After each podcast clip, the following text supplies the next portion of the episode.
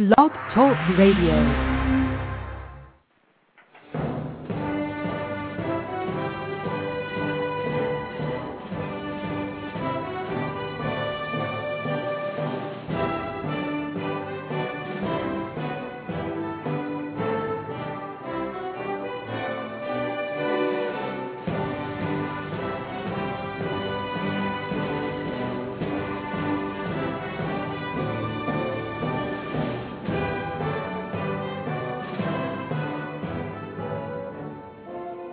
Boa noite, meus amigos.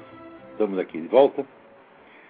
Vamos começar aqui fazendo obs- observações sobre um post que saiu no blog Nariz Gelado. Eu sei que cada vez que eu respondo a um desses blogs, eu aumento a visitação deles barbaramente e dou a pessoas, dou 15 minutos de fama tá a pessoas que não mereceriam nem 15 segundos. Mas é, eu não considero que ninguém, por não ter público, seja suficientemente desprezível para que eu lhe recuse uma, uma resposta. né? Eu sempre segui aquela linha é, de dizer assim, olha, para não deixar você sem uma resposta, vai tomar no cu. Esse é o mínimo que a gente, qualquer pessoa merece. né? Mas no caso aqui, a pessoa merece mais do que quatro palavras. Então eu vou, ela começa por comentar ó, uma outra mensagem que diz assim: Não dar crédito ao Olavo de Carvalho pela descoberta do Foro de São Paulo, Olavo, esse que já brigou com o meio mundo da imprensa por causa do mesmo, é uma das hipóteses que me ocorre. Se Olavo de Carvalho é um lunático, aspas, se Olavo de Carvalho é um lunático, e todos os meus colegas na grande imprensa acham isso, abordar um tema árido que interessaria bem pouca gente, e que é o cavalo de batalha do Olavo de Carvalho, só conferiria legitimidade ao lunático. Isso no caso de um editor da grande imprensa ser capaz de soletrar legitimidade, é claro. Daí responde aqui essa senhora que assina com o nome de nariz gelado. Diz o seguinte: Não penso que é uma questão de conferir legitimidade ao Olavo de Carvalho. Mas ao que o Olavo representa, ou aquilo que feliz ou infelizmente, caberia ao Olavo discernir, passou a ser associado ao Olavo por estas terras brazucas. Aquela linha de pensamento pertencente à extrema-direita, que percebe nas ações do PT e da esquerda em geral a concretização de um grande e minucioso projeto, gestado há mais de 30 anos, e do qual participam inclusive os partidos de centro-esquerda, como o PSDB. E por que isso acontece? Porque, como bem observa o Noel Coward, que é o sujeito que assina a mensagem como Noel Coward, o nome do dramaturgo inglês, há anos que o Foro de São Paulo é o cavalo de batalha do Olavo, e praticamente só do Olavo. Mas vou discordar de Mr. Coward, não é por isso que Olavo brigou com o meio mundo da imprensa, ou pelo menos não é só por isso. Olavo de Carvalho se indispõe com muita gente por conta do seu temperamento, da sua forma de se expressar. Alguém disse outro dia que o Olavo é aquele tipo de cara que avisa que os loucos estão planejando invadir o planeta, mas faz isso gritando, escabelado e babando como se fosse um deles. Acho que isto, mais do que qualquer denúncia, é o que traz problemas ao Olavo e faz com que muitas das suas boas ideias e dos seus alertas não sejam levados a sério. Abro um parênteses para dizer que eu concordo com algumas das ideias do Olavo, com outras não. É o caso do tal projeto em conjunto entre PT e PSDB, por exemplo, que rejeito até por descrédito na capacidade tucana de se articular a este ponto. Também quero deixar claro que o temperamento do Olavo não me incomoda pessoalmente e que eu me divirto a valer ouvindo o seu True Speak. Espero que a senhora esteja ouvindo agora, viu? Acontece que eu sou uma pessoa que já passou da idade de ter ídolos, ou seja, convivo bem com a ideia de que alguém, na minha opinião, eh, que alguém que, na minha opinião, diga e faça bobagem, continue sendo admirável sob vários outros aspectos. Ah, muito obrigado, estou até comovido. É, é, daí continua ela. É aí que entra a grande mídia, e não só a Tupiniquim. Embora tente ultrapassar esse paradigma através do articulismo, a mídia vai, ainda vai. Tá, o resto não. É, Portanto, o que aconteceu com o Foro de São O que aconteceu com o Foro de São Paulo? Durante muito tempo, a grande mídia tratou o Foro de São Paulo com desprezo, como se ele fosse o mito de uma extrema-direita maniqueísta, que tinha Olavo de Carvalho como seu principal representante. E agora, quando começa a ficar claro que o Foro tem sim seus planos para médio e longo prazo, e que alguns deles estão sendo colocados em prática e influenciando decisões de governo, a imprensa não sabe o que fazer, morre de medo de trazer o Foro de São Paulo à pauta e ser ela mesma vitimada pelo rótulo que criou, ou seja, temos que ser chamado de extrema-direita maniqueísta e, ó horror, olaviana. Assim como não soube, no passado, identificar o que havia de verdadeiro nos retumbantes e por vezes exagerados alertas do Olavo de Carvalho sobre o Foro São Paulo, A imprensa não está sabendo agora tratar do foro sem parecer igualmente exagerada. Eis porque, preocupado em preservar sua autoimagem, prefere calar. Mas, como eu disse hoje cedo, não poderá fazê-lo por muito tempo. Bom, então vamos aqui ver, ver o que realmente se, se passa neste negócio. É... Então, em primeiro lugar, a classificação das ideologias políticas é feita de acordo com as propostas que elas têm para a sociedade. Isso é muitíssimo importante. Se um sujeito propõe, vamos dizer, a democracia liberal, ele é um liberal democrata. Se ele propõe um regime socialista, ele é um socialista. Se ele propõe um regime autoritário de direita, ou até um totalitarismo de direita, ele é um cara de extrema direita. Vocês podem procurar em tudo que eu escrevi e falei. Eu jamais propus regime autoritário algum. Nunca. Nada, nada, nada. Politicamente, a proposta que eu tenho não é muito diferente da do próprio PSDB, que pelo menos nominalmente advoga uma democracia liberal. Tá certo? Muito menos diferente do, do atual Demo, né, isso o ex-PFL. É, então eu não vejo de onde sai essa classificação de extrema-direita. Acontece no Brasil por incultura e por desorientação geral, porque as pessoas têm né, muita merda na cabeça e não sabem nada do que estão falando. Eles passaram a classificar os indivíduos politicamente não de acordo com as suas propostas, mas de acordo com os seus diagnósticos históricos. Ou seja, quer dizer, passou a haver né, uma visão do passado que é direitista, uma visão do passado que é esquerdista, e por isso aí eles diagnosticam. Então isso quer dizer que você tem que tomar cuidado com a história que você conta do passado, porque eles vão te classificar politicamente aí. Por exemplo, com relação ao Foro de São Paulo, eu não creio que eh, diagnosticar as atividades, a importância, o papel do Foro de São Paulo, tá certo que já tem 17 anos, seja uma questão de extrema de, de posição política, de extrema direita ou, ou centro-direita ou centro-esquerda, etc, etc. Isso é uma questão puramente histórica, tá certo? Aliás, a senhora Nariz Gelado, a senhora diz que não existe nenhuma, nenhum plano, um grande plano para a tomada do poder no continente.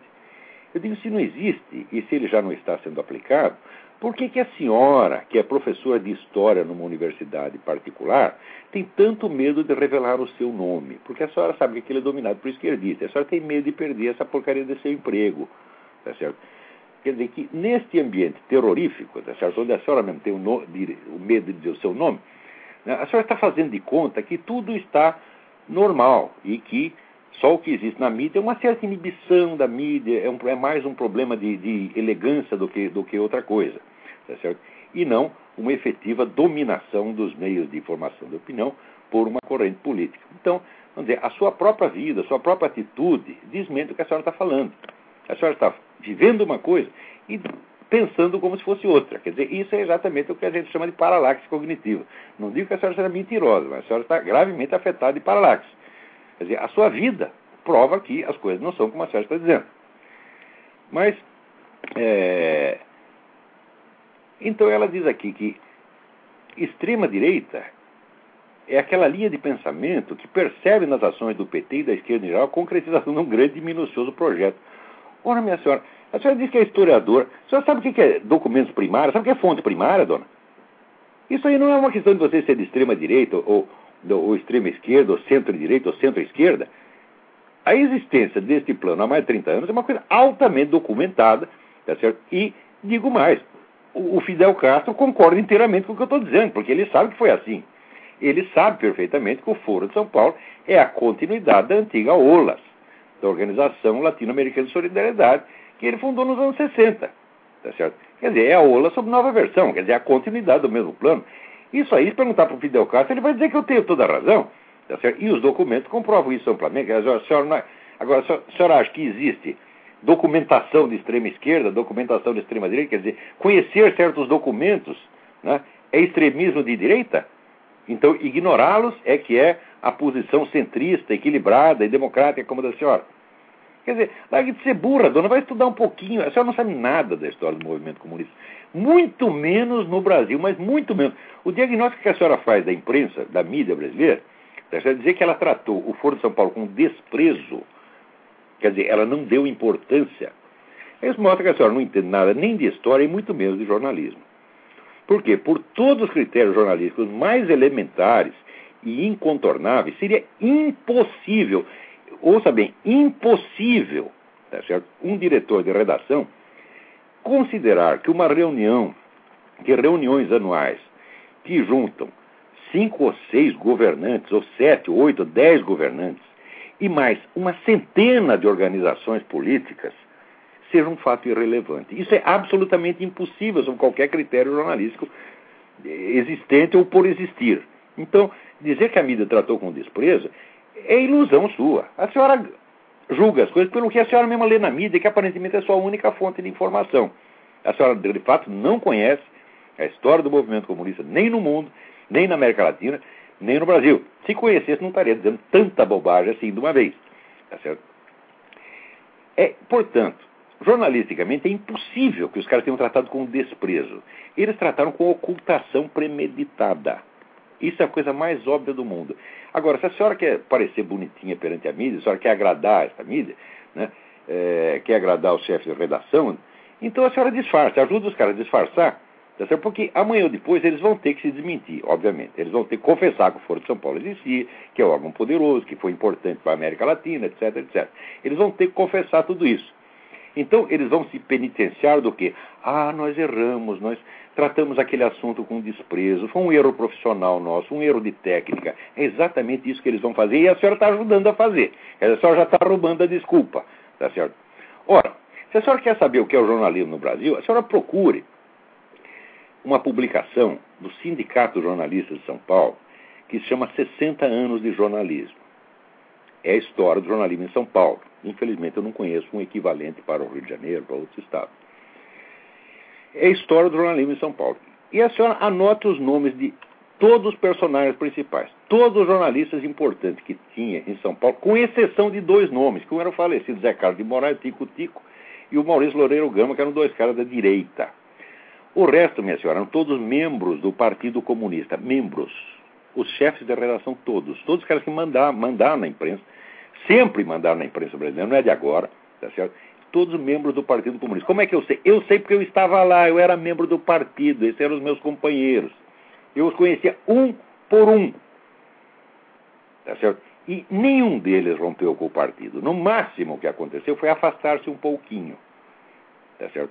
Quer dizer, quando chegou nos anos 80, houve uma espécie de nova divisão da esquerda, uns foram para uma organização, outros foram para outra, tá e é, muito difícil hoje, aqui à distância, eu é, pesquisar qual é exatamente a articulação que existe entre essas organizações e o Partido Comunista. É muito difícil pesquisar isso. No entanto, vamos dizer, a unidade de ação se torna visível no próprio Foro de São Paulo. Quer dizer, é uma questão de estudado, né? Essa, esse plano de mais de 30 anos é óbvio que existe. É uma coisa que não depende de posição política. A senhora achar que isso é uma posição de extrema direita, mostra que a senhora em matéria de história é analfabeta. Analfabeta, porque essas coisas não. O sujeito não pode decidir isso na base da tomada de posição. A história se faz com fontes primárias, dona. E só quem está lidando com fontes primárias da fala de Foro de São Paulo sou eu. Os outros falam no palpite, falam no que, com base no que leram na folha no impressionismo. Se a senhora tem está fazendo aqui um diagnóstico psicológico da a imprensa, a imprensa tratou com desprezo e agora ela não quer aparecer isso, não quer aparecer aquilo. Isso é tudo bobagem, isso é tudo invenção da sua cabeça, dona. Interpretação, isso é, isso é psicologia de botequim. É só em vez de tentar adivinhar o que se passa na cabeça de chefe de redação, a redação da senhora nunca entrou. Olha, eu passei 30 anos da minha vida dentro das redações, eu conheço essas pessoas todas. A senhora nunca entrou numa redação. A senhora não tem ideia do que é o jornalismo brasileiro. Agora, para escrever a história do jornalismo brasileiro numa fase importante como essa, a senhora tinha que conhecer os personagens e tinha que conhecer os documentos primários. Assim, isso também a senhora não conhece. Tá certo? Então, note bem, a senhora publicou, aliás, essa coisa não só no seu blog, mas num outro site, tá certo? é um site pertencente a uma instituição cujos membros, cujos chefes eram os mesmos que sete, oito anos atrás chegavam para mim dizendo: para com esse negócio de Foro de São Paulo, não fale mais disso, você está maníaco, vamos esquecer esta coisa. São esses mesmos, dona. E esses mesmos são o quê? É o tucanato, a senhora sabe perfeitamente disso. Outra coisa, se a senhora quiser saber a origem do PSDB, tá certo? a senhora tem que remontar ao tempo que havia um, em que havia um órgão chamado SEBRAP. Tá certo? O SEBRAP foi o grande mentor da esquerda brasileira, tá certo? no período que se, pelo menos da esquerda paulista, no período que se seguiu, vamos dizer, ao golpe 64 e, mediante uma série de transformações, acabou resultando na fundação do PT e do PSDB. Que esses dois partidos agem de maneira articulada, quem está dizendo também não sou eu, são documentos primários, dona. Vai estudar, porra! Por que, que eu tenho paciência agora? A senhora diz que não tem mais ideia para ter idade para ter ídolos, mas a senhora também não tem idade para ficar dando palpite bobo que nem uma moleca, tá entendendo? Vê se vai estudar, dona, vê se justifica o seu diploma de história.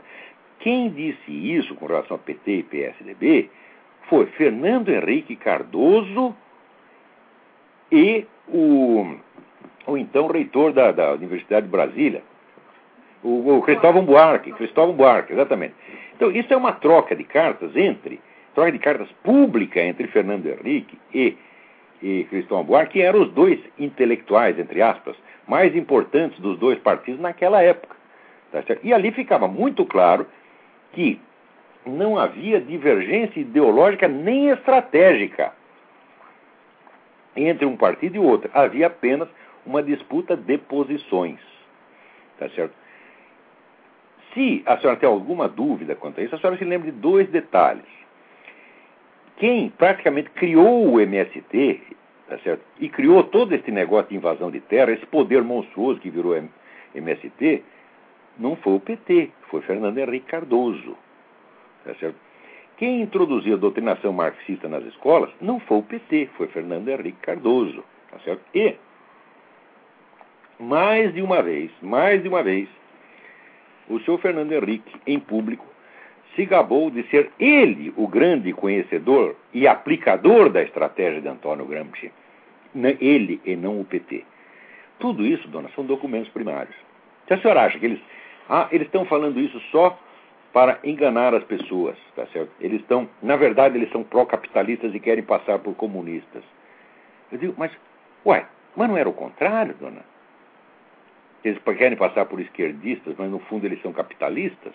Ou são, querem, ou são capitalistas querem passar por comunistas?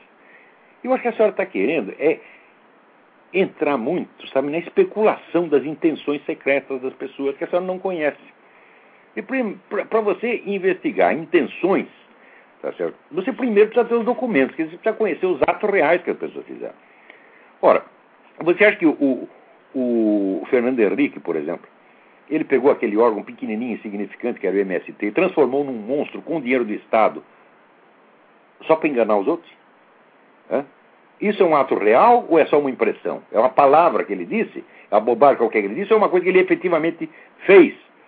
Eu acho que as intenções verdadeiras das pessoas se manifestam e se esclarecem nos seus atos reais, não, nas, não necessariamente nas suas palavras. Agora, se as palavras coincidem exatamente com os atos reais, então, dona, especular intenções mais ocultas não é coisa de maluco, tá certo?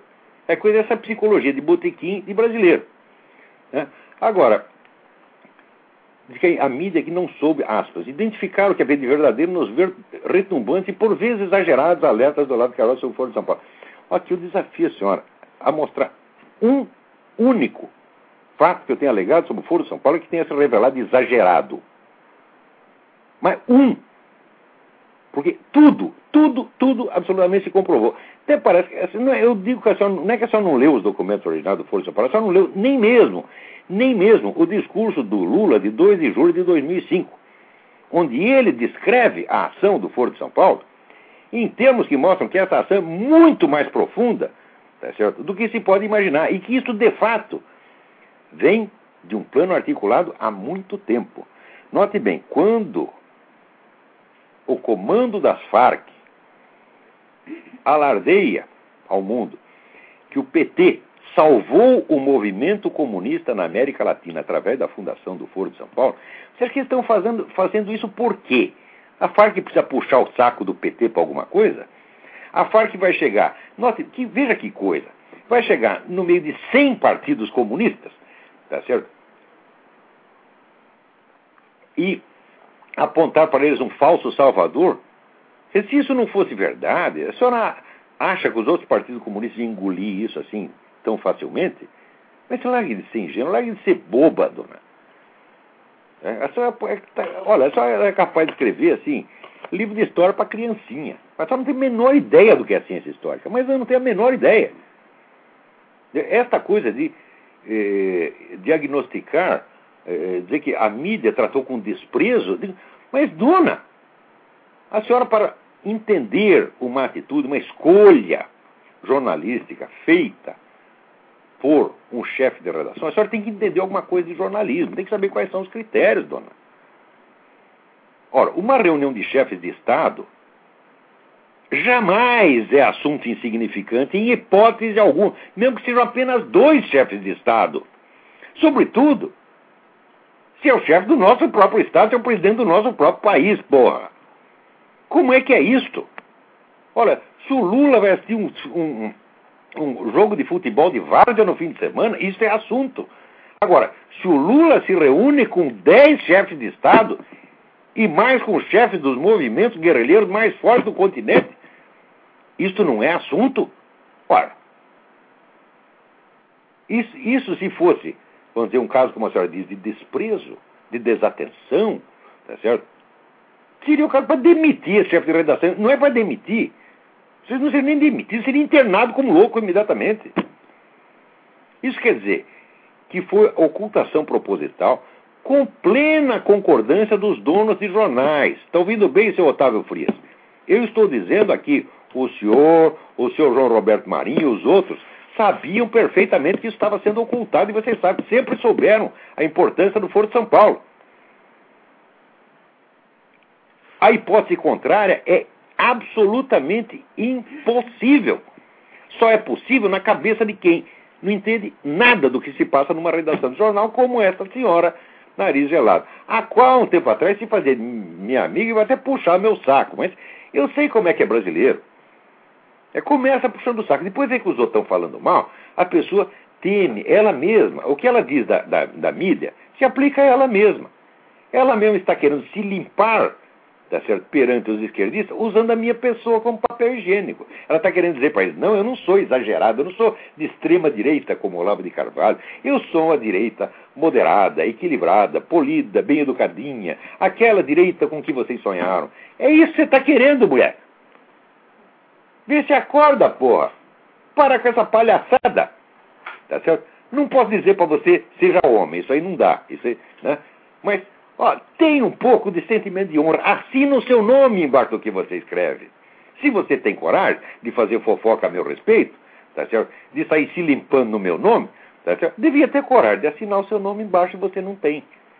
Tá certo? Portanto, a sua vida, tá certo? a sua experiência, prova que a situação não é nada do que você está falando. Agora, eu sei que brasileiro não é capaz de associar uma coisa com outra. Ele não é capaz de juntar uma ideia, uma frase bonita que ele inventou, uma frase que ele acha que vai parecer bem educada e polida, tá certo? com os fatos da própria vida dele. Não é capaz de juntar. O brasileiro é uma mente fragmentária.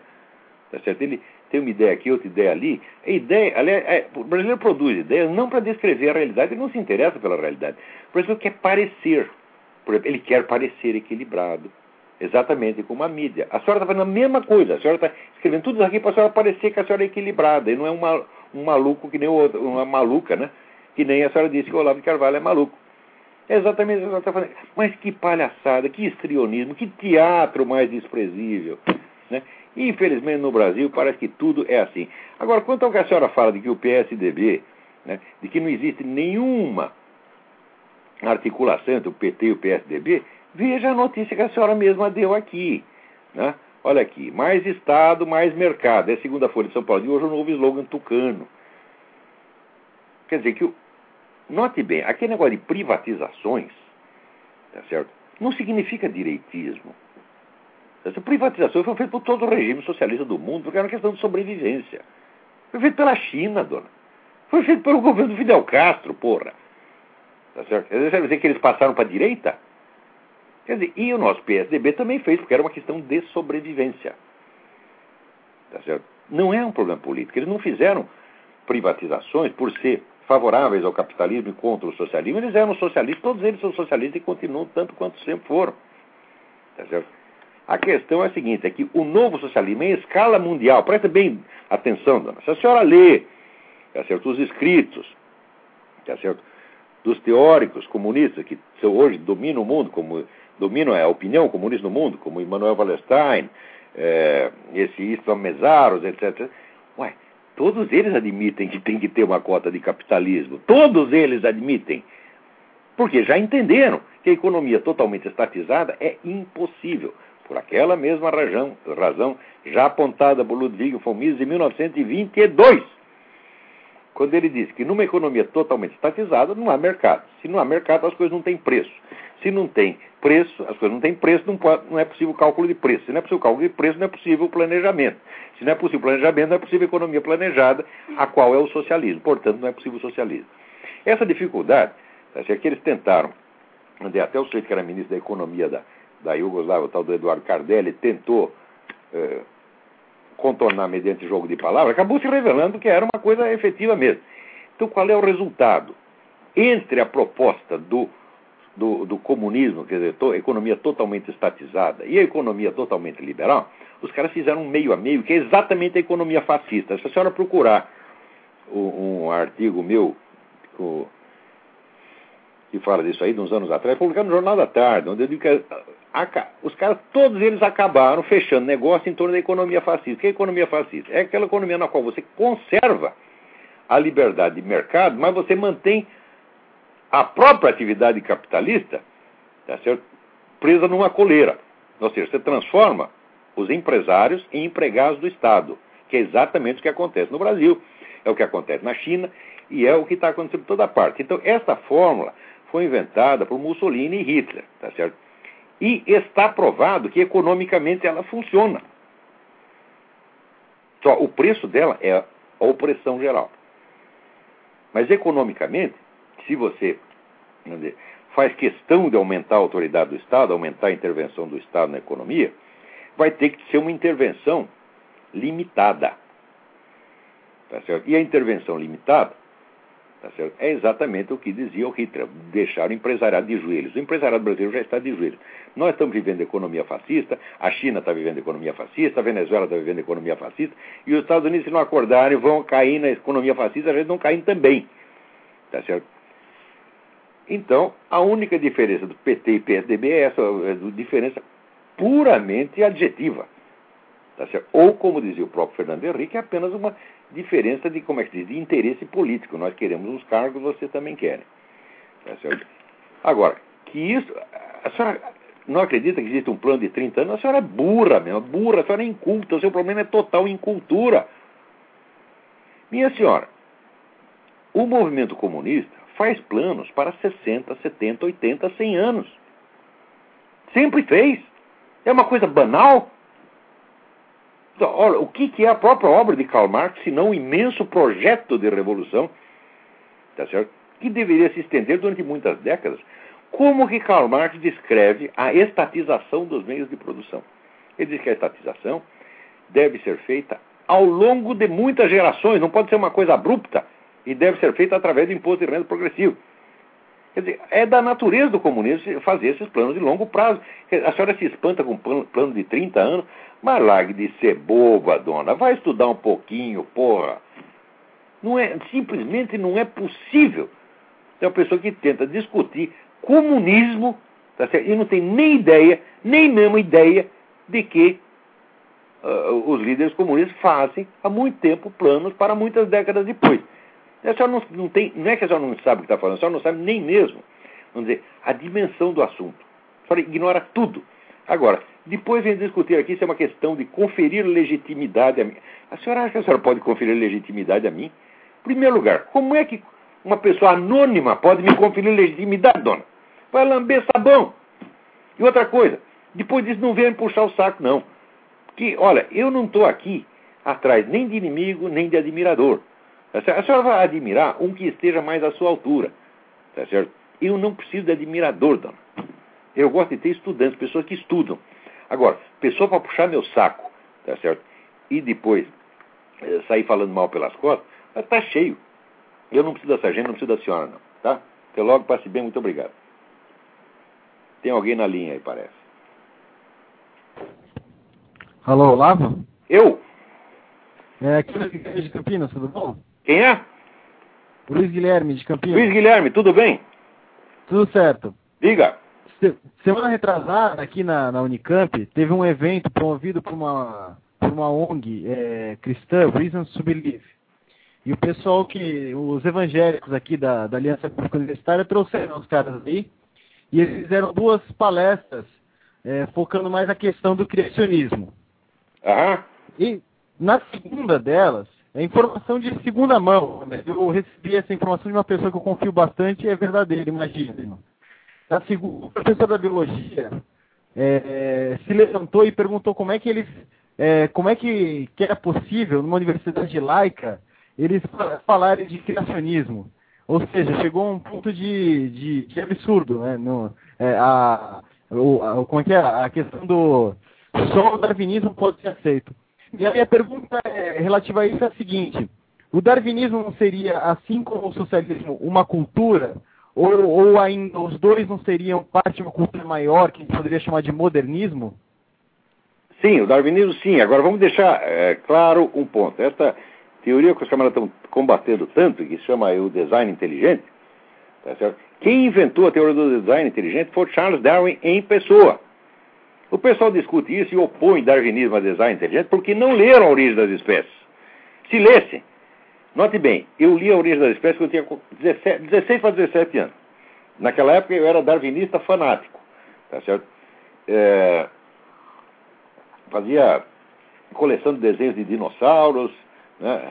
é, vivia lendo, lendo, tudo quanto tinha de negócio de paleontologia, eu adorava essa coisa. Então, nessa época, eu já sabia que no parágrafo final da origem das espécies, Charles Darwin descreve a evolução animal como sendo o resultado, a materialização de um plano divino, de um plano traçado pela inteligência divina. Ora, se Charles Darwin pode dizer isso, por que os outros também não podem?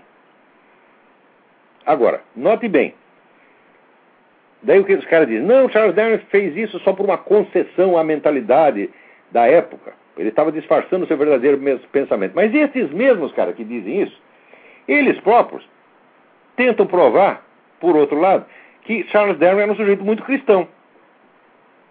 Então tudo isso aí é empulhação. Agora, você dizer que na universidade laica são proibidas ideias, proibido qualquer ideia religiosa, não, é, religiosa, não, o Estado laico é o Estado que não toma posição em matéria de religião, não toma posição nas disputas entre as religiões, nem na disputa entre a religião e o ateísmo, que é também uma forma de crença. Agora, o Estado que proíbe a expressão de ideias religiosas nos seus recintos oficiais, ele não é um Estado laico, ele é um Estado ateístico. Ou é um Estado anticristão, qualquer coisa assim. Quer dizer, isso que está acontecendo faz parte da reforma do vocabulário, a reforma gramsciana do vocabulário. Você usa as mesmas palavras para querer dizer o contrário.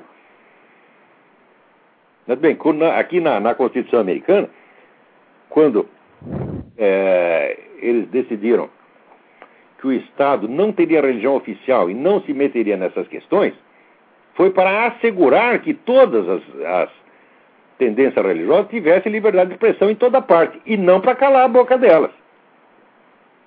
Agora, na reforma do vocabulário já inverteram.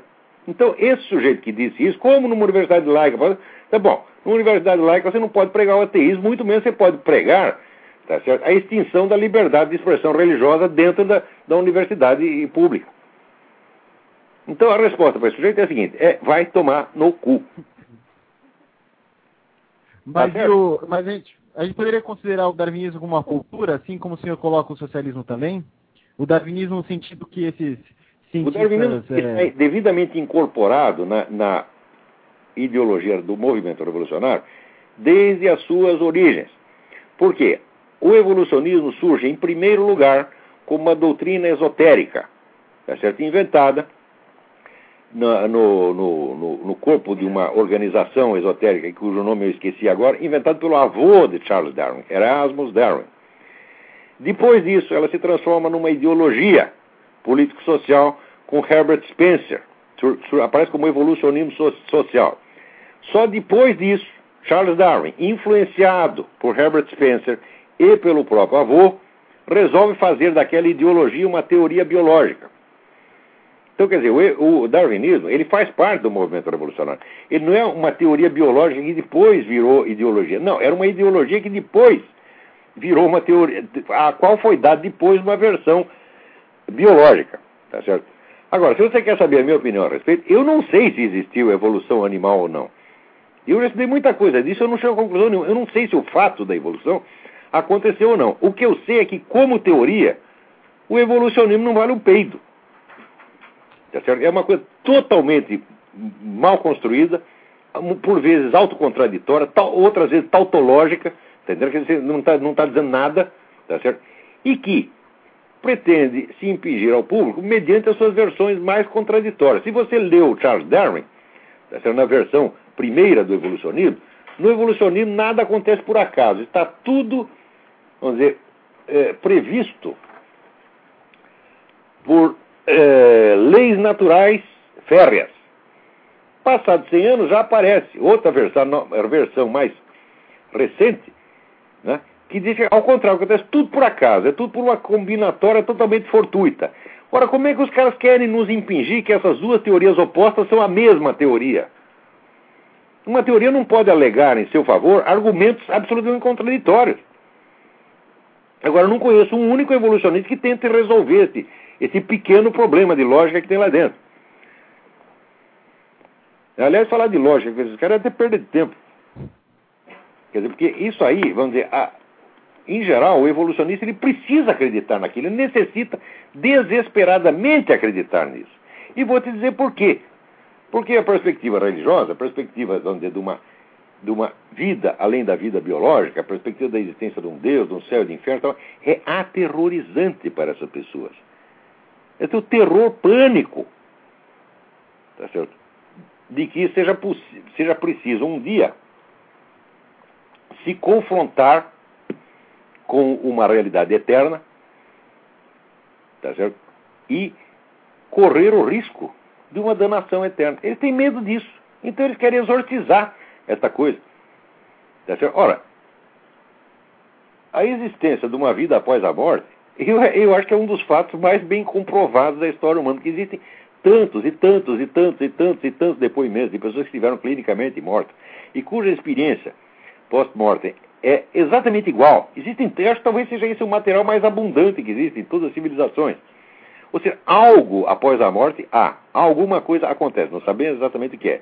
Os teólogos podem divergir quanto à natureza dessa vida após a morte, mas como eu acho que como um fato não tem, não tem, não como negá-lo. E é justamente isso que aterroriza essas pessoas. E depois ainda vem com essa história de que não, os negros inventaram, inventaram a religião para se consolar. Tá certo? Porque a religião lhes dá tranquilidade. Eu digo, eu não vejo qual é a tranquilidade que você pode ter dentro da perspectiva de você ir para o inferno. Quando Cristo diz, muitos são chamados e poucos escolhidos, olha, ele está anunciando um destino terrorífico para a maior parte das pessoas. Não vejo que tranquilidade, que consolo as pessoas vão ter disso. O que é, o cristianismo está dizendo é que existe uma chance, e essa chance é pequena. Tá certo? É como passar por um buraco de agulha. Tá certo? O, do mesmo modo acontece, acontece em, em, em, em outras religiões, onde a perspectiva da vida pós-morte é descrita até em, em, em formas mais aterrorizantes. Então, na verdade, o que é um consolo é o ateísmo, porque o ateísmo desativa a sua imaginação espiritual. Você não tem que pensar mais além desse círculo, desse horizonte restrito da vida terrestre que está acessível aos seus olhos. É como se o resto não existisse. Né? Quer dizer, é como se a visão humana ela tivesse a capacidade de alcançar todo o universo existente. Para além disso, não existe nada mais. O que é uma coisa, vamos dizer, intrinsecamente absurda. Então, quer dizer, como a imaginação espiritual leva o sujeito até dimensões que são, por vezes, aterrorizantes, o nego se anestesia de vir ateu, não pensa mais nada disso, não existe nada disso. Ó, seria bom para ele se não existisse. Agora, que o darwinismo é uma cultura, não digo que ele por si mesmo seja uma cultura, mas ele é um elemento da cultura revolucionária. Entendi. Muito obrigado, Olavo. Deixa eu Obrigado a você pela pergunta. O senhor viu a declaração do autor Agnaldo Silva? Eu vi, diz que o pessoal está tá caindo de pau em cima dele, estão perseguindo agora ele porque ele já não está idealizando aí o, o, o MST, mas ele falou que ele estava falando que da, da ditadura, né, que, que, ele foi que ele foi levemente perseguido, mas ele falou, mas hoje é pior. E a declaração dele é a seguinte: é que na época os militares até podiam impor arbitrariamente sua vontade, mas pelo menos não eram fundamentalistas, não achavam que tinham a missão divina de reorganizar e assim salvar o mundo. Olha aqui, olha, isso é uma pura verdade. Eu estou dizendo para você que hoje existe mais opressão sobre as opiniões divergentes do que havia na tempo da ditadura. Eu sei porque eu estava lá, pô. Eu Veja, eu trabalhava no Jornal da Tarde, que era o, o jornal mais policiado e mais visado, tinha um sensor na portaria para cortar nossas matérias. Metade do que eu escrevia era jogado no lixo, porque eu trabalhava também na editoria de política, tá certo? Muitas vezes eu escrevia ali notícias que eram proibidas, eu sabia, era escrever e saber que não ia sair nada, tá certo? Quer dizer, no dia seguinte saía ali uma receita de bolo. A gente até brincava com isso. Uma vez tinha uma notícia que era sobre o governador Laudo Natel, né? E, e daí o, foi até o Carlinhos Brickman, o Carlinhos Brickman escreveu a notícia e cortaram a notícia e botaram uma. mandaram botar a receita no lugar, eles preencheram espaço com receita. Daí ele fez uma receita assim, lauto pastel. Né? Não é que a humanidade ficou sabendo que a notícia era sobre o laudo Natel. E era assim, a gente, né, a gente ria. Mas ali havia a censura explícita. E não era tanta censura assim, quer dizer, algumas notícias que eles achavam que eram que podia ajudar os terroristas, eles, eles vetavam. Mas não havia nenhuma tentativa de orientar a opinião dos jornais. A opinião era livre. As sessões de opinião eram verdadeiramente livres. O que eles vetavam eram notícias, presta atenção. Eles não vetavam ideias. É, artigos assinados, por exemplo, é, vetados, era uma absoluta raridade. Agora, por exemplo, eu me lembro que uma vez eu estava já não trabalhava lá, trabalhava no Diário Popular. Né? Uh, houve um assalto a uma loja de armas e aquela notícia estava proibida. Porque eles não queriam que noticiassem antes que eles soubessem exatamente quem foi. Tá, tá, né? É... E eu, na hora, esqueci, estava distraído. O, o, editor da página tinha ficado doente e ele me botou para editar a página. Então eu que decidi, o que quem estava de manchete, essa porra. Eu já taquei logo o assalto à loja de armas de manchete. Né? É claro que o jornal foi apreendido. Né? Mas era assim, eram notícias e que eram e consideradas estrategicamente importantes, eles vetavam essas coisas. Tá certo? E eu sei que quando eu cheguei no, no, no, no, no jornal, no dia seguinte eu cheguei meio tarde, o coitado do editor já tinha sido levado para a delegacia, interrogado. e, e, eu tinha arrumado uma encrenca para ele. Mas não, não, dava nada. Chamava lá, fazia interrogação mandava perguntar por que, que você fez isso. Né? E mandava para casa, tá certo? É, ninguém, ninguém foi preso, ninguém foi preso por causa de atividade jornalística. Isso é pura mentira, isso nunca aconteceu. O que às vezes era preso um jornalista, mas porque estava metido na, na guerrilha. O cara foi preso um jornalista. Não, foi preso um terrorista que também era jornalista. Aí sim. Né? É, e uma, uma vez até, de vez em quando prendiam alguém por engano. Eu lembro que tinha um sujeito lá, um velho diagramador chamado Antônio, não sei o que, Freitas. Era muito amigo meu. Era, era um sujeito extravagante. Né? Era, um tipo, como é que se diz? É, um tipo cômico, né? Porque tinha umas ideias muito esquisitas, inclusive tinha umas ideias a respeito da própria diagramação do jornal, ele tinha umas ideias que ele gostava de fazer, queria fazer um negócio escandaloso, cheio de sangue na página, né? E, aquilo já não estava mais na moda, estava na moda do jornalismo, entre aspas, comedido de hoje. Eu prefiro o antigo, escandaloso mesmo. Era mais bonito. É, mas o, o, o, Freitas tinha essa coisa. E ele tinha sido diretor no Jornal Comunista na década de 30. Né? E o nome dele estava lá na, na, lista. Então, de vez em quando, prendiam Antônio Pinto de Freitas. Né? Daí dizia, ah, mas você é aquele mesmo de 1930. É, então vai para casa. Né? É, era isso que acontecia. Né? Agora, o Brasil, durante os 20 anos de ditadura, teve 2 mil presos políticos, isso foi o máximo. O que, que é 2 mil? Hã? Cuba chegou a ter 100 mil simultaneamente. Cuba, com a população seis ou sete vezes menor que a do Brasil, teve 100 mil prisioneiros políticos ao mesmo tempo. E era tortura o tempo todo, gente que morre de tortura lá até hoje. E ninguém fala coisa nenhuma. Então, quer dizer, esse pessoal da. Outra coisa, todo este ódio que o pessoal tem da, da ditadura foi por causa do seguinte: na Revolução, de, de, de, Revolução, o golpe 31 de março, ninguém morreu. Não se deu tiro, não aconteceu nada. Acontece que pela esquerda se espalhou o pânico. Todo mundo dizia, os direitistas vêm, vão matar todo mundo, vai ser a noite de São Bartolomeu. Todos os líderes saíram correndo para dentro das embaixadas. Nós, que éramos estudantes, saíamos às vezes procurando orientação, cadê os chefes? Os chefes tinham sumido. Então aquele show de covardia deixou os camaradas absolutamente complexados por 40 anos pela frente. Então eles ficam querendo bancar o herói. Agora, me diga, que heroísmo existe em você esconder uma bomba dentro do aeroporto, tá certo? E sair para ver aquilo de longe? Que valentia existe em você ficar esperando o capitão Chandra sair de casa, despedindo da mulher do filho, e você passar, fazer a tocaia para o sujeito e, e, e matá-lo? Que valentia existe em você entrar dentro de um banco e você aterrorizar a coitada da mulherzinha que está lá na caixa? Dá o dinheiro aí. Não tem valentia nenhuma, porra. Esses caras são um bando de cagões. Sempre foram. Agora, um cagão enraivecido, um, onde um cagão ressentido, é capaz de fazer muita violência. Então, o Aguinaldo Silva tem toda a razão. Agora o negócio está pior do que antes. O, o, que me surpreendeu foi ele entrar em, em consonância com, com, o senhor, com o Reinaldo Azevedo, dizendo que esses caras acham que eles têm o direito de fazer tudo porque, porque eles têm uma missão divina de reorganizar e salvar o mundo. Você vê que não é uma questão de posição política, isso é uma questão estritamente objetiva. Estritamente objetiva. Eu não escrevo meu artigo pra, meus artigos para dar opinião.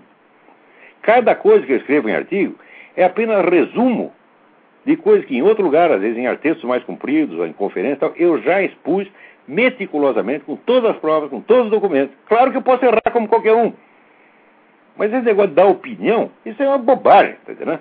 O que a gente tenta é fazer uma análise objetiva do que é está acontecendo. E mais dia menos dia, por mais esquerdista que seja, se ele não for totalmente comunista, e comunista, ser comunista, ser corrompido, porque você acaba colocando a opinião do partido acima da sua, se ainda tiver dizer, um pouco de consciência, um pouco de hombridade, um pouco de honestidade, como o Agnaldo Silva sem dúvida tem, vai ter que re reconhecer a verdade. Esses caras, eles são a incorporação da mente revolucionária. O que, que é a mente revolucionária? Vou definir de novo. A mente revolucionária consiste em você inventar um futuro hipotético maravilhoso, tá certo? E, em nome desse futuro hipotético maravilhoso, você ser dispensado de todas as leis morais das obrigações legais e morais a partir desse momento. Quer dizer, você pode tudo porque você é o representante do futuro. Como é que a gente sabe que você é o representante do futuro? É só porque você disse. Então, a mentalidade revolucionária é a autoridade autoconferida de um futuro hipotético. Isso é uma estrutura de pensamento, não é um conteúdo ideológico. Onde você observar essa estrutura, você verá que está lá presente o, a mentalidade revolucionária. Agora, para te dar um exemplo, mostrar como as coisas são diferentes. Aqui nos Estados Unidos teve a, a Guerra da Independência, a Revolução. Os revolucionários, Founding Fathers, eles imaginaram uma sociedade melhor para o futuro, uma sociedade cristã. Em nome dessa sociedade, eles se desobrigaram das obrigações cristãs, das leis cristãs, ao contrário. Isso significa que a estrutura de, de pensamento deles não era revolucionária levou o nome de revolução por uma questão de convenção. Mas a Revolução Americana não faz parte do ciclo revolucionário moderno. Ela é uma coisa completamente diferente. Agora, onde existe essa ideia, vamos dizer, do futuro brilhante, em nome do qual você tem direito de fazer isto ou aquilo, você tem direito de matar, você tem direito de mentir, você tem direito de trapacear, você tem direito de roubar, tá certo? sempre em nome do futuro, isto é a mentalidade revolucionária. Onde você vê isso, você está vendo um bandido, um assassino, um canalha. Nenhum ser humano decente pode pensar assim. Se você quer uma sociedade melhor, você tem a obrigação de agir melhor desde agora. Agora, não é, não é fazer como aqueles vagabundos tipo Bertolt Brecht, mentir em favor da verdade. Como é que é possível isso, porra? Se você está falando da verdade, você quer a verdade, você tem que praticá-la. Se você quer a liberdade, você tem que reconhecer a liberdade do outro desde agora. Me, mostra para mim onde foi que eu tentei tapar a boca, tentei impedir que um comunista falasse, que um esquerdista falasse, como eles fazem comigo o tempo todo, como fizeram na, na Bienal do Livro de 98, meu debate com, com o João Pedro Stedley. O que eles tentavam não era discutir comigo, era tampar minha boca, gritar para não me deixar falar. Quando que eu fiz isto? E eu que sou extremista, ora, vamos pra puta que os pariu. Vamos lá. Muito obrigado, Olavo. Boa noite. Eu. Tem mais gente aí na linha. Vamos lá. Alô? Sim. Oi, Olavo, é Alex, tudo bem? Alex, tudo bem? Oi, Olavo, eu estou ligando para agradecer uh, o espaço que você deu no seu programa na semana passada para ajudar a divulgar aquele trabalho do, da Epoch Times sobre uh, aquele ah, não fiz mais da China comunista. Eu estou vendo, eu estou vendo os horrores que esse pessoal da, da Falun Gong está passando na China. Aqui eles, é, é, vamos dizer, pessoal todo mundo que é oprimido no seu país vem aqui para os Estados Unidos, né? Então está cheio de chinês aqui. Eles fazem de vez em quando manifestações, distribuem jornal Epoch Times, que tem muita informação interessante. E eu não acho que isso seja uma seita no sentido, como é que diz, maligno, manipulatório, de maneira alguma, não vejo nada disso ali. Tá certo? Não. É, e mesmo que, mesmo que fosse, mesmo que fosse, né? se, ah, se, eles tivessem doutrinas esquisitas, se eles têm né, é, o culto da banana celeste, se tivessem, qual é o problema? Que direito que tem, que governo que tem o direito de prender e matar os caras por causa disso? Nenhum.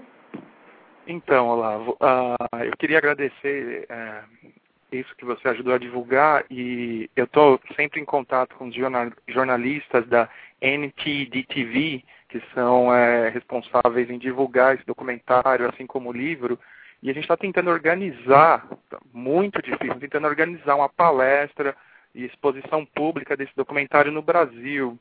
Uh, para hein? Difícil, é. No Brasil, uh... você vê, nem os atentados, morticínio feito pelas Farc eles noticiam. Você nunca vê uma notícia, olha, a Farc matou tantos. Toda semana a Farc está matando gente, nunca sai no Brasil. Por quê? A Farc é amiguinha do presidente. Exatamente. Então, do mesmo modo que eles esconderam o Foro de São Paulo, esconde até a Farc, porra. Ah, e esse assunto de falar da China comunista também incomoda muito. Ah, também não pode, que está chovendo dinheiro chinês lá, porra. Ah, eles sabem que a perseguição não se estende só a Falun Gong, tem padres, a igreja, a igreja cristã. O que eles falam no Tibete, que já mataram um milhão de tibetanos. Em Lhasa ah. tem mais soldado chinês do que tibetano nativo, porra. E ninguém fala nada. Não, recentemente a, o Partido Comunista ele entrou no meio de uma questão que a Igreja Católica escolheu um, um bispo, acho que foi em agosto, e a, ah, Mas eu falar, não, esse bispo não pode outro. É assim não, não, não pode ter bispo aqui, não, não pode. Eles é. não deixaram um bispo que foi eleito, reconhecido pelo Vaticano. Então a perseguição lá, a igreja. Não, lá quem manda a igreja são os generais, o Papa não apita nada. Ah, Ele fazendo a mesma coisa no Brasil. E peraí, tem três pessoas na fila para falar, Alex, então abrevia aí a sua mensagem. Tá legal, Olavo. Eu queria só estender isso daí, depois eu gostaria de poder te mandar algumas coisas que eu recebi. Tal, ah, Mande para, para o e-mail olavo, arroba, olavodecarvalho.org. Ah, legal, Olavo. Muito obrigado, viu? Obrigado eu. Um abração. Vamos ver Tchau. quem mais está na linha. Vamos lá. Alô? Alô? Alô? Bom, então enquanto agora caiu a ligação aqui. Então, então liga outra aí, vamos lá. Alô, é, Olavo, é o seguinte, é, eu vi aí você falando aí sobre a China. Ah?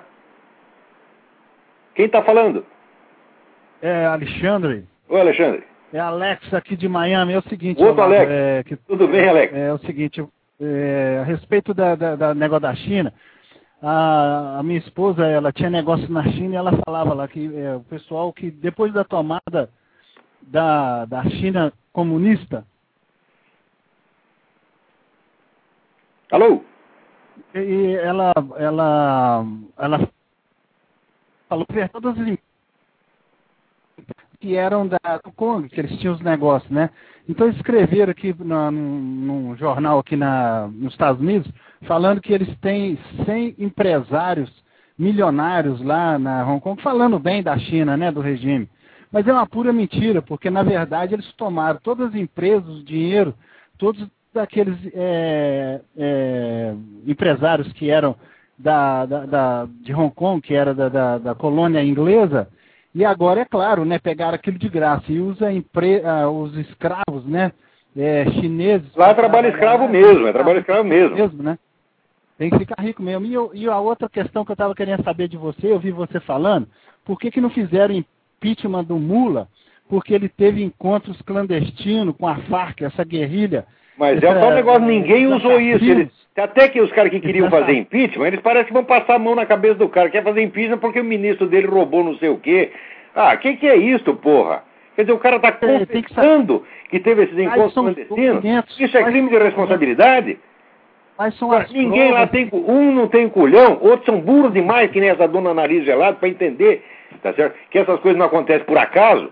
Ela acha que não é. tem plano nenhum, foi tudo assim espontaneamente, saiu que nem um peido. Tá entendendo? É, é porque o Brasil ou tem burro, ou você não tem culhão, ou está vendido, ou é a favor dessa porra toda. Agora, os caras que têm alguma capacidade, que percebem, são pessoas que não têm poder, estão fora da mídia, estão fora da política. Eu mesmo, rapaz, eu faço esse programinha aqui, tem minhas colunas, e olhe lá. E mesmo isso eles acham ruim demais.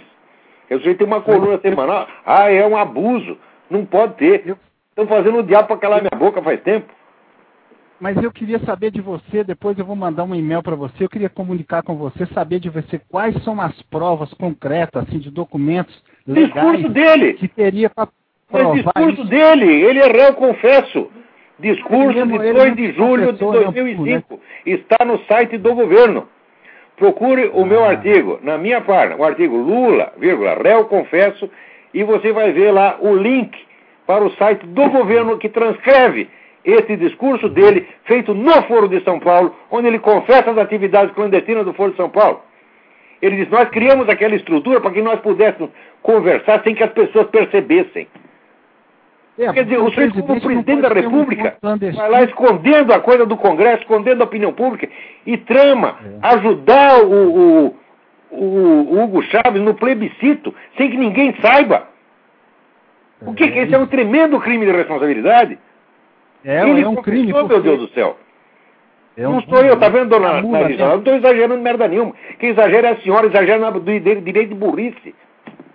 Tá é. Porque você ser inteligente e ter conhecimento no Brasil virou extrema-direita. Né? É.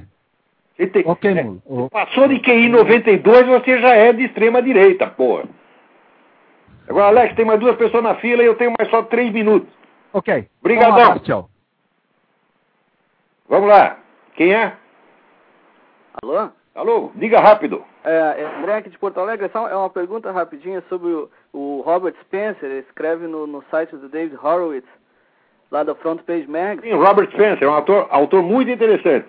É, eu queria que o senhor desse um, porque ele é um pouco radical assim sobre o Islã, que, que, a paz islâmica é quando tiver a Sharia no mundo inteiro, que o Islã é, é, é uma religião intrinsecamente complicada, etc. Eu queria só que o senhor comentasse sobre isso aí. Olha, no Islã cabe tudo. Tem essa, tem essa corrente e tem outras correntes que são completamente diferentes. O que eu acho foi o seguinte, que há mais de 50 anos houve uma, uma interferência profunda e de longuíssimo prazo da KGB dentro do Islã. Eu escrevi sobre isso algumas ah, algum, na semana passada no, no, no, no, Diário do Comércio. Tá certo? Se você procurar, você vai achar isso lá e tem, estou citando vários estudos sobre isso. É um fato que já é conhecido há bastante tempo. Você vê aqui o, o, o chefe da inteligência romena no tempo do comunismo, Ion Mihai Pachepa, ele disse: nós treinamos o, o, o Yasser Arafat e assim como outros. Tá então, eu acho que dizer, eles pegaram as tendências mais radicais potenciais do Islã e trataram de fortalecer isso aí. E esse pessoal acabou encobrindo as outras tendências, entendeu? Uhum. Mas é, eu acho que o Islã, ele em si mesmo, ele não é revolucionário. Olha, eu sei disso, mas olha, presta atenção. Eu escrevi um, um livro sobre a história das origens islâmicas. Esse livro, embora não seja um livro islâmico, foi premiado pela Universidade de Lázaro na, na Arábia Saudita. Tá certo? Até eles foram muito simpáticos, eles disseram, olha, no regulamento do concurso, a gente dizia que ia publicar o livro. Como o seu livro não é islâmico, nós não podemos publicar, nós te damos o equivalente em dinheiro. Eu falei, melhor ainda. Tá certo? Daí eu aproveitei o dia para fazer uma viagem que eu queria fazer. Isso foi em 86, 87. É, então estou falando como alguém que conhece o assunto. O Islã, na origem, não é revolucionário de maneira alguma. Se você pegar a minha definição de revolucionário, você vai ver que o Islã não se encaixa. Agora, dentro dele existe um potencial que pode ser explorado no sentido revolucionário. E isso foi feito sistematicamente pela KGB, mas desde eh, começaram eh, mais de meio século atrás. Porque, embora essa dona nariz gelada não imagine, pensar planos para 50, 80 anos depois é normal no comunismo. Tá? Você não vai fazer uma organização do tamanho da KGB para fazer plano para a semana que vem, que nem se faz no Brasil. Ora, porra! Né? Então, é, essa longa transformação do Islã em força revolucionária foi o empreendimento da KGB. É incalculável a quantidade de recursos e de pessoas que eles utilizaram para isso. Tá certo? Então, eu acho que tem muita coisa que a gente, vendo de fora, né, vendo a mudança do Islã, você vai achar que aquilo é um potencial revolucionário do próprio Islã, é só porque você não conhece o outro lado da história, você não sabe a história da KGB. Então tem que juntar uma coisa com a outra. Eu sei que é difícil, porque só a história do Islã por si já é complicadíssima. Porque esse, esse Agora, juntar esses dois fatores, a história do comunismo já é um bicho de sete cabeças. Né? Dá, dá para lotar várias bibliotecas do Congresso, a história do comunismo. Né? Só a, a, a, KGB tinha 10 bilhões de dossiês lá dentro, tá Ninguém nunca vai ler aquilo tudo. Né? E quando abre um pouquinho, abre um pedacinho da gaveta, você já é inundado né, é, tempestade de documentos. Né? Mas, se a pessoa quer fazer história, tá vendo, dona Angela? História se faz com documento, viu, dona? É, é assim que tem que fazer. Tá? É, eu acho que essa parte da KGB é ignorada, então tem muita coisa que passa por islâmica, mas você vai ver, não é não. Que, que o Spencer escreveu um livro sobre Muhammad também. Eu não sei se o senhor conhece esse livro. Sim, aqueles hadiths do Muhammad pode, podem ter aquela interpretação que o Robert Spencer dá, e que muita gente dentro do Islã dá, mas pode ter outra também. Uhum. Você está entendendo? Quer dizer, não é uma coisa unívoca. Certo. Você não pode dizer o Islã em bloco é assim, não dá para dizer isso. Uhum. Você está entendendo? Porque sabe, todo texto religioso é, é, é um texto, no, no, como é, que é num estilo que se chama querigma. Querigma é uma mistura de poético e retórico. Tá certo? E, então, o, às vezes os sentidos, tem vários sentidos que se superpõem. Uma escola teológica enfatiza um, outra enfatiza o outro. Então não dá para você fazer diagnóstico em bloco do Islã. Hum. Eu acho que o Spencer ele faz isso mais por um efeito retórico, para alertar os caras de que existe o perigo islâmico atualmente, existe de fato, ele se transformar num perigo, tá certo? Mas eu creio que historicamente não é totalmente exato. Hum. Mas note bem, é, no momento isso é mais uma questão acadêmica, porque veja, desde o 11 de setembro até hoje, sabe quantas pessoas terroristas islâmicos mataram no mundo? 60 mil! Nenhum jornal brasileiro dá isso.